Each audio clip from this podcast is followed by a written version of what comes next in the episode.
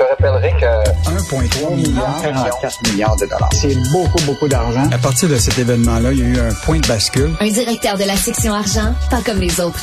Yves Daou. Yves, la grosse question, est-ce que on va avoir un répit financier, euh, nous autres? Est-ce qu'on va avoir une baisse d'impôts? Hey, Richard, là, ça arrive tout le temps. Tu sais qu'il y a un budget là, qui s'en vient le 21 mars du gouvernement du Québec.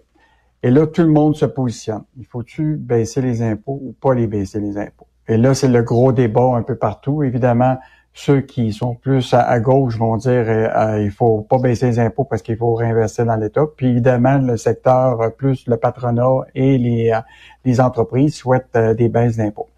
Alors, tu sais, on est rendu à l'heure des choix. Là, le gouvernement de Legault a déjà annoncé qu'ils veulent réduire de 1 point de pourcentage le taux d'impôt des premiers paliers d'imposition. Donc, il baisserait le premier palier de 15 à 14% pour de 0 à 46 000, puis de, euh, de 20 à 19% pour le palier de 46 000 à 92 000. Ça, là, ça veut dire que c'est un manque à gagner là, d'à peu près 1,7 milliard dans le prochain budget du gouvernement. Ça veut donc dire que là, c'est l'heure des choix. C'est-à-dire, si tu baisses les impôts, c'est moins d'argent dans les coffres de l'État parce qu'il t'en redonne plus aux Québécois, mais en même temps, où tu vas prendre l'argent pour, pour investir? Et là, ce matin, il y a un sondage qui est, euh, qui est faite par la Fédération canadienne des entreprises indépendantes auprès des Québécois, donc pas auprès de leurs membres. Et là, les Québécois disent à 64% ils sont en accord avec euh, la baisse d'impôts proposée par, euh, par, François Legault. Évidemment, c'est sûr là, que tu sais, quand tu poses la question aux Québécois, est-ce que vous voulez une baisse d'impôts? Tout le monde est d'accord avec ça. Ben oui. La réalité, c'est que est-ce que on va, on va faire des choix par rapport à ça? S'il y a une baisse d'impôts, est-ce qu'on va arrêter, par exemple, de donner des subventions à des entreprises qui sont milliardaires? sais, à un moment, il va falloir faire des choix de ce type-là. Est-ce que, tu sais, bon, les Québécois, ils disent, moi, je paye beaucoup d'impôts, puis là, écoute, je vais à la SAC, puis je suis obligé d'attendre quatre heures.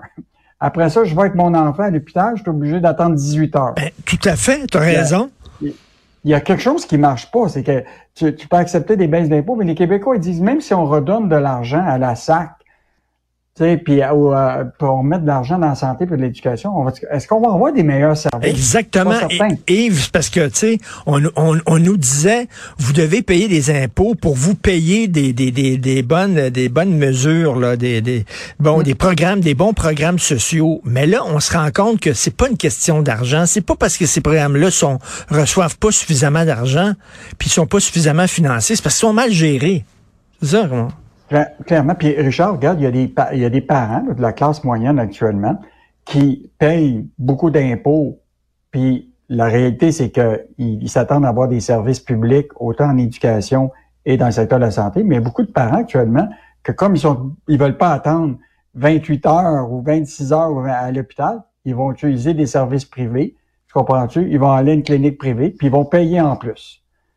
Ben oui. C'est la même chose dans, dans Mais... tout paquet de secteurs. Les gens, ils, ils disent, ben, moi, je paye de l'impôt, puis en plus, je suis obligé de rajouter de l'argent pour me faire soigner il y a quelque chose qui euh, on est vraiment rendu à l'heure des choix, mais euh, et, là, la baisse des impôts, ça va être un gros débat. Est-ce que j'ai raison de dire que toute la question là, de ce qu'on devrait avoir une baisse d'impôts ou pas, les gens de gauche disent faut pas baisser les impôts, absolument pas, parce qu'on a besoin euh, de financer nos programmes sociaux, alors que les gens plus à droite disent ben là, à un moment donné, le contribuable a besoin d'un break, a besoin d'une pause. C'est sûr que tous ceux qui sont plus du côté de la, droite disent qu'actuellement, on est le troisième pays de l'OCDE le plus taxé. Bon. Mais en même temps, ils disent pas qu'actuellement, le Québec est le paradis des familles. tu comprends-tu? La réalité, c'est qu'aujourd'hui, une famille, une classe moyenne, reçoit à peu près un crédit d'impôt en aide à peu près 10 000 à 12 000 selon euh, l'étude de Luc Godbout. Là. Ça veut dire que il y a quand même de l'aide qui sont envoyées à la classe moyenne sous forme de crédit mmh, d'impôt, mmh. de garderies qui coûtent pas cher, tout ça. C'est juste qu'on est, tu sais, j'ai fait une recherche avec le mot l'heure des choix sur le. Oh, écoute, je pense que depuis dix ans, on est à l'heure des choix, puis on les fait pas. Exactement. Et, puis quand on les fait, ben souvent, ben on fait pas les bons choix. Quand on décide de, à une période qu'on avait tout mis à à, la retraite des infirmières il y a 10-15 ans. Ben, regarde, aujourd'hui, on se retrouve avec des... On ne s'est pas occupé de la pénurie de main-d'œuvre. On avait, tu sais, comment, des lunettes roses. On savait Mhm. très bien que il on aurait trois retraités qui partiraient pour un seul travailleur qui reviendrait sur le marché du travail.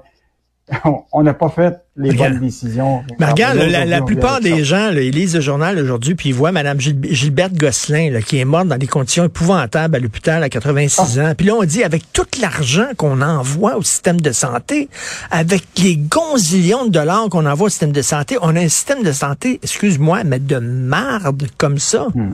C'est Je incroyable. pense que les Québécois, Richard, là, le matin, quand ils se lèvent puis leurs enfants sont malades, là, puis qu'ils se disent, est-ce que tu penses qu'ils se préoccupent de savoir si on va mettre l'argent dans, dans une agence de santé, etc. La question, c'est qu'ils s'en vont trouver la solution pour guérir leur enfant. Puis malheureusement, ben là, c'est le système à deux vitesses partout. Madame. La fin Bon. du pétrole, Yves.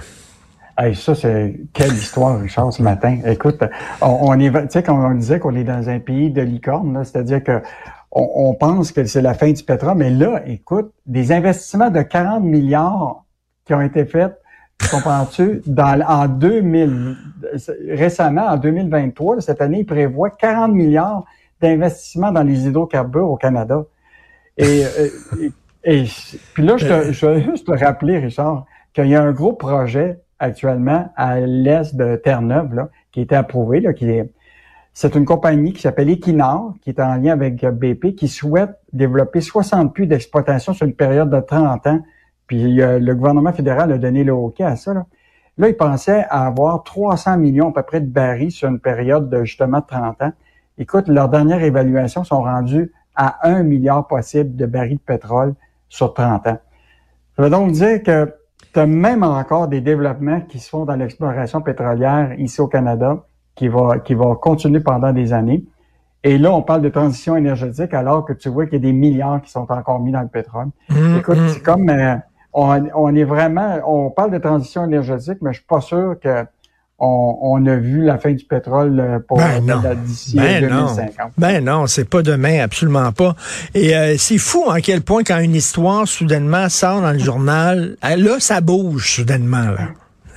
Hey, tu sais, ce couple-là qui fait 20 mois qu'ils attendent pour se faire brancher. Et là, finalement, ils ont eu, la- ils ont eu un appel d'Hydro-Québec que là, ils vont être branchés le 1er avril. Parce que le journal en a parlé. Écoute, on est rendu l'ombudsman d'Hydro-Québec. La, réalité, c'est que quand le journal intervient puis met ça public, c'est sûr que l'Hydro-Québec aime pas ça.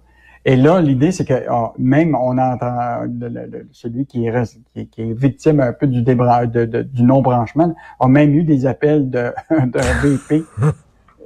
Donc, tu vois très bien. Et là, on attend toujours celui qui est, qui est pas branché depuis plusieurs mois à la naudière. Là. Tu t'en rappelles, le monsieur là, qui Oui. est dans sa maison sans chauffeur. Ah là, il y a personne qui l'a appelé encore.